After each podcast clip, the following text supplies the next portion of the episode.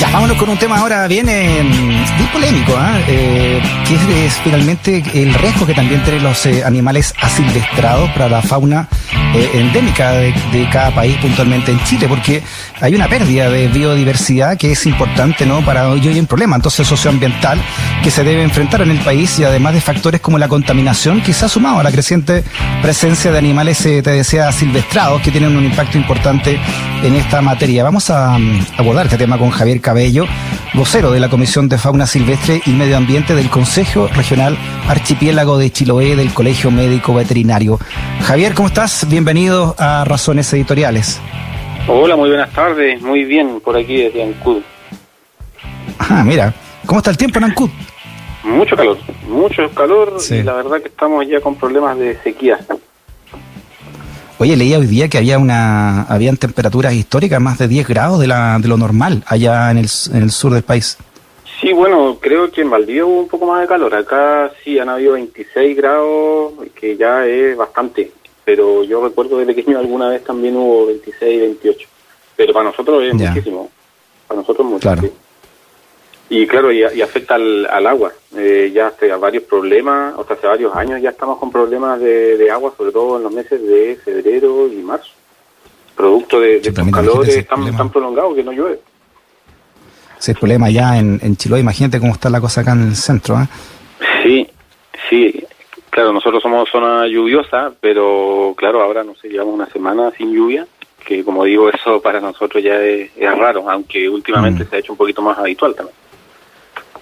Sí, otro problema que están enfrentando, ya te lo, lo decíamos en la intro, eh, Javier, ha sido esto de los animales asilvestrados. ¿Cómo, cómo se define eh, un animal asilvestrado?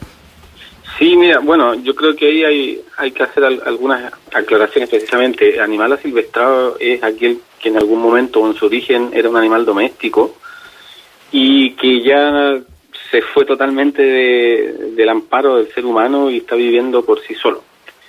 Eh, digo que hay que hacer esta aclaración porque muchas veces los problemas que producen los perros en, en las zonas silvestres no son necesariamente asilvestrados, sino que son perros que tienen su propietario, pero en algunas horas en el día, muchas veces en la noche, se juntan con otros perros, eh, arman jaurías y ahí producen daños a la biodiversidad.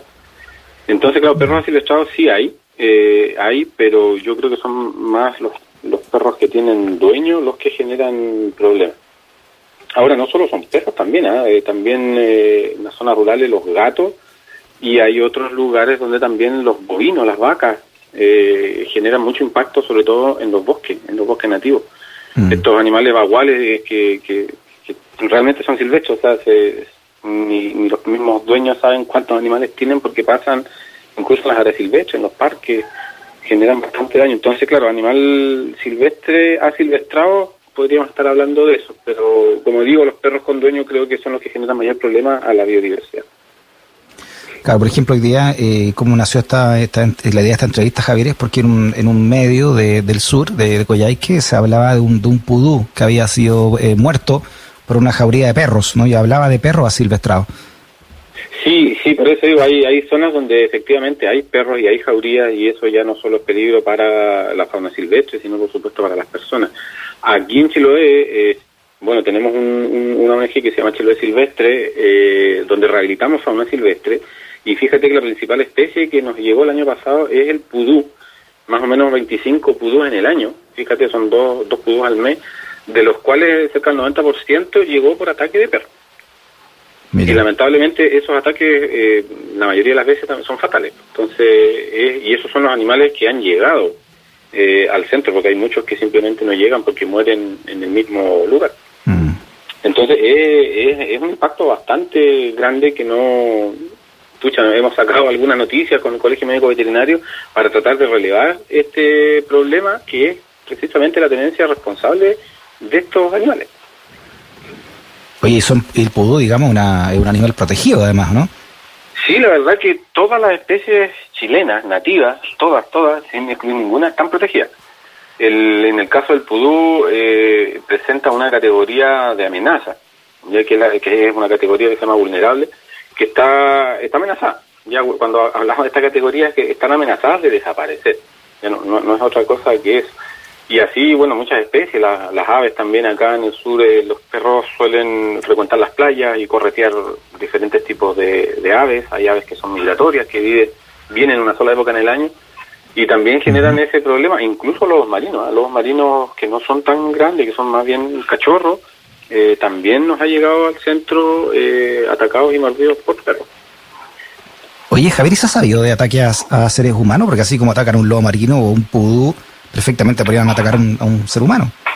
Sí, bueno, yo más bien he escuchado en, la zona central gente que de repente tiene 10 perros y, sí han ocurrido muertes. Yo, en las noticias ha salido más de alguna vez en la tele por esta por estos animales.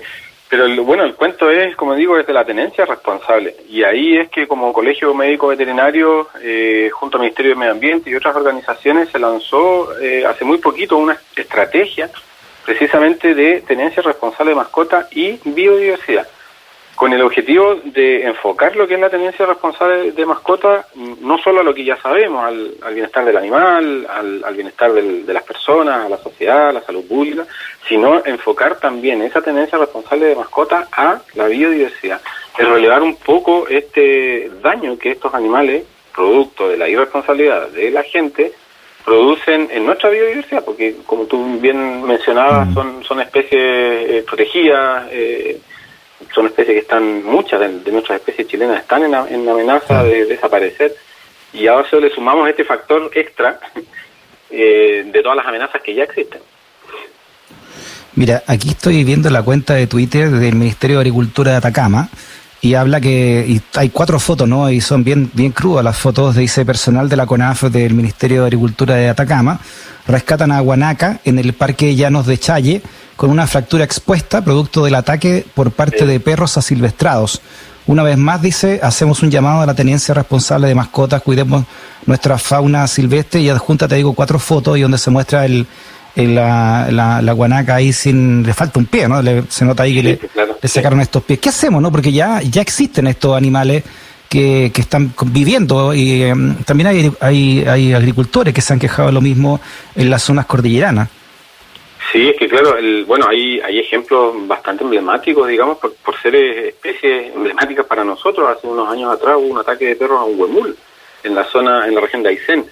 Eh, esos son los casos más llamativos porque son especies llamativas, pero claro, como digo, acá en Chiloé prácticamente todos los meses recibimos animales, eh, animales así.